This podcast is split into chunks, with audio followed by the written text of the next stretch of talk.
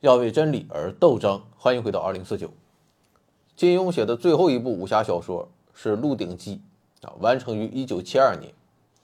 可那个时候，其实金庸只有四十八岁，对于一个作家来讲，那是正值盛年。他怎么就不写了？啊，我也不知道，我也不认识他，啊，他也没有告诉我。但是没有关系啊，咱会编，啊，我给你编几个原因。你自己做一下选择。第一个原因啊，当然就是江郎才尽啊，编不下去了啊。这种事情很常见。你做的事情啊，凡是和创作有一点关系的啊，都有可能遇到瓶颈，突破不了。我为什么从日更啊变成不定期更新，就是因为编不下去了。王老师啊，为什么嗷嗷举办科普训练营？啊，我看他也是编不下去了，颠来倒去啊，就是那些破玩意儿。那就要赶在啊他的教徒们觉醒之前，多割点韭菜。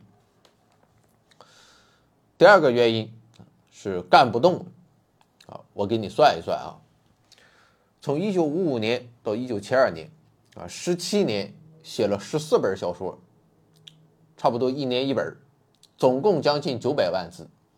平均一年要写五十三万字，平均一天要写一千四百五十个字。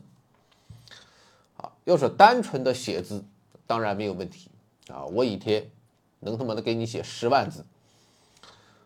但是搞创作这件事啊，有两个特点啊，首先它不能是碎片式的啊，说我今天该干什么干什么啊，洗衣服、做饭、买菜、扫地，陪这个妹妹看完电影啊。再陪那个姐姐睡觉，啊，然后等拉粑粑的时候啊，写两百个两百个字，坐公交再写两百个字，啊，这么干它是不行的。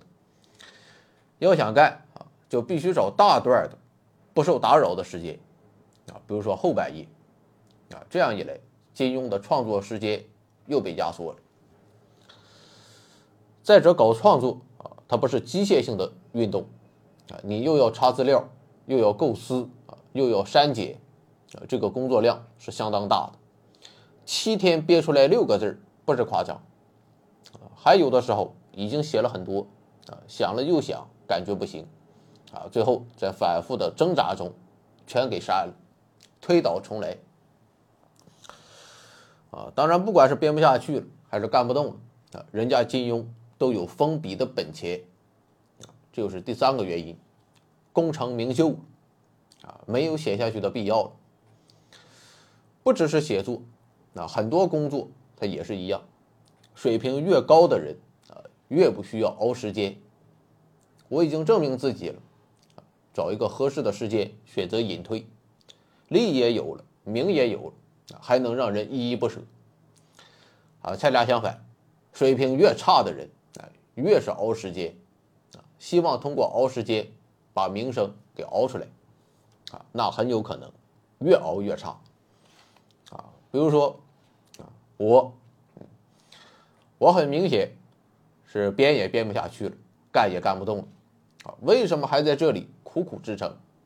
因为没挣到钱，啊，也因为一直没有把节目给做好，所以我就熬时间，啊，希望有一天名利双收，但我也清楚。啊我这是典型的自欺欺人，咱就这个臭水平，啊，名和利靠熬，他是熬不出来的，啊，倒是有可能越熬越差，啊，我感觉我现在天天都在掉粉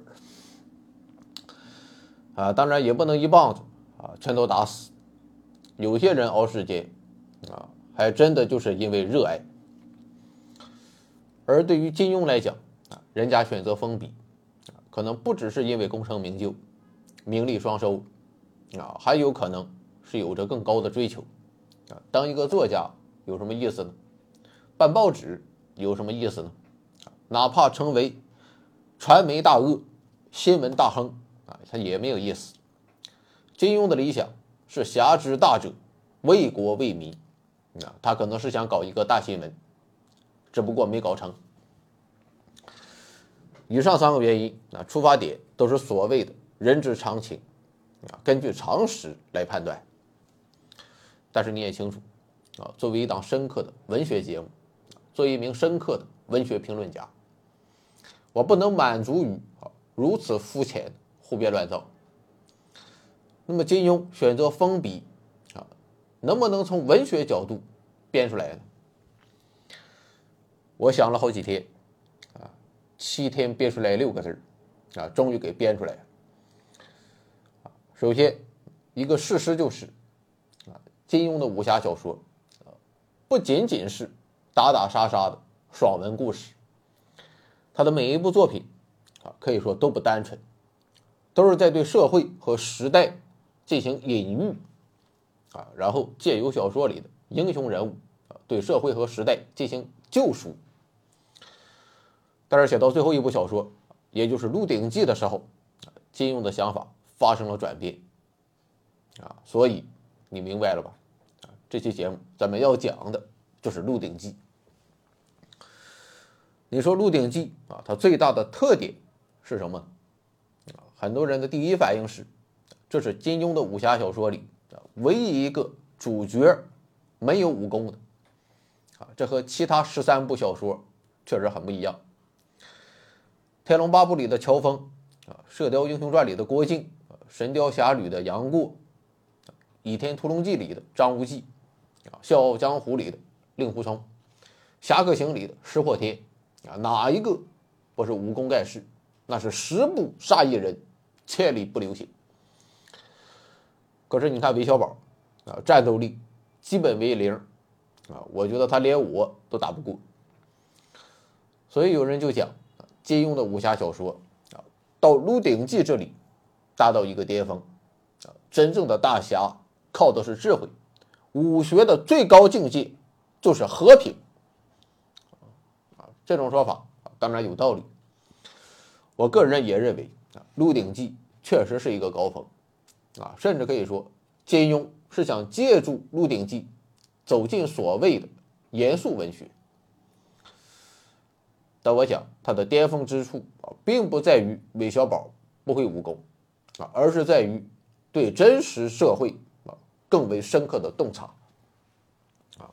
我来分析一下啊，金庸的小说啊，他看起来很爽，他爽在哪里啊？就是因为他有英雄，有坏蛋啊。整体上看，英雄和坏蛋是各占一半，英雄是一身正气。侠肝义胆，豪迈潇洒。至于坏蛋，那就毁了。他没有一个好地方。重则卖国求荣啊，滥杀无辜；轻则那是见利忘义，为虎作伥。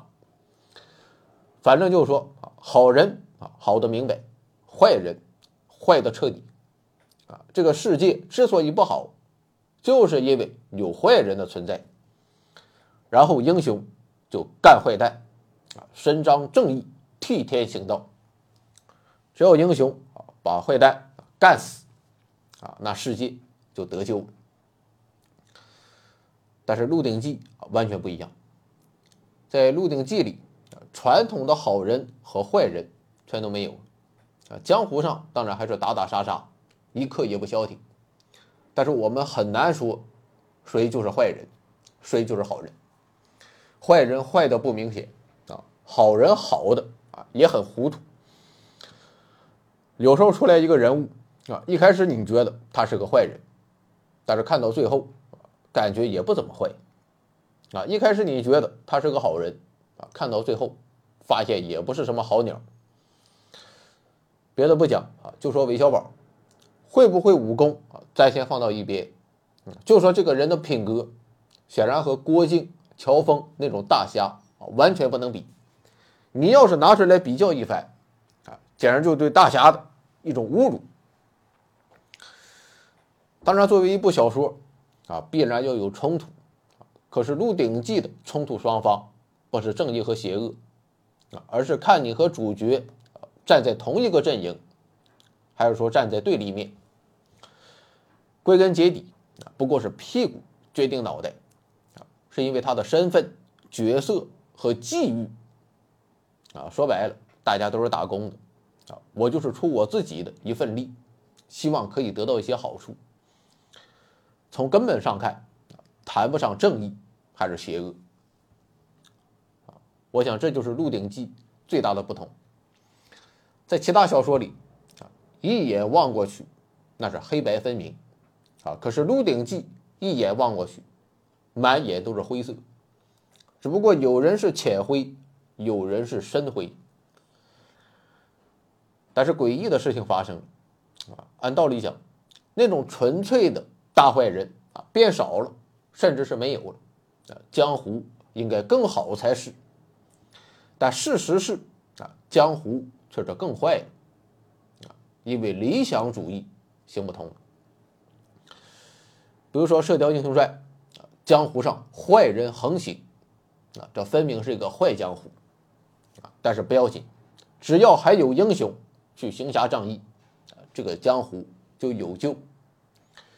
如果你是郭靖这样的大英雄，啊，那是广阔天地，大有作为。哪怕是敌军啊围困襄阳城。啊，明知道肯定守不住了，咱也不慌，啊，因为一个英雄倒下去，千万个英雄站起来。结果怎么样？啊，结果是等到倚天屠龙记，啊，新的一波英雄就拿起屠龙刀和倚天剑，驱逐鞑虏，恢复中华。